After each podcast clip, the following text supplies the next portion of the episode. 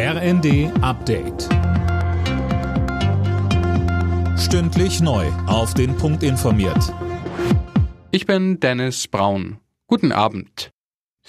Der Staat kann bis 2026 mit Steuermehreinnahmen rechnen. Gegenüber der Steuerschätzung vom Frühjahr beläuft sich das Plus auf 126 Milliarden Euro. Hauptsächlich kommt mehr Geld rein durch die gestiegenen Mehrwertsteuereinnahmen angesichts höherer Preise. Finanzminister Lindner.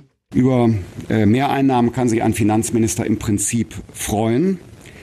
Aber der Teil äh, der Mehreinnahmen, der auf die Inflation zurückzuführen ist und nicht ähm, auf eine Steigerung unserer Wirtschaftskraft, auf diesen Teil der Mehreinnahmen äh, wollen wir verzichten.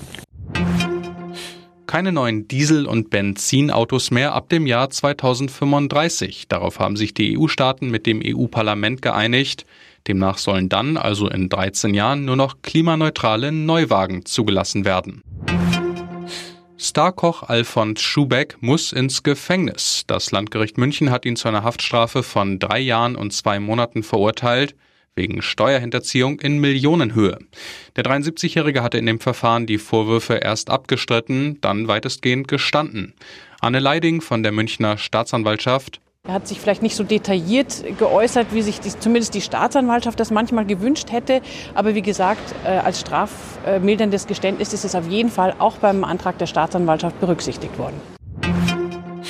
Union Berlin hat in der Fußball-Europa League einen wichtigen Schritt in Richtung K.O.-Runde gemacht. Im vorletzten Gruppenspiel haben die Berliner mit 1 zu 0 gegen Braga gewonnen und springen damit auf den zweiten Tabellenplatz.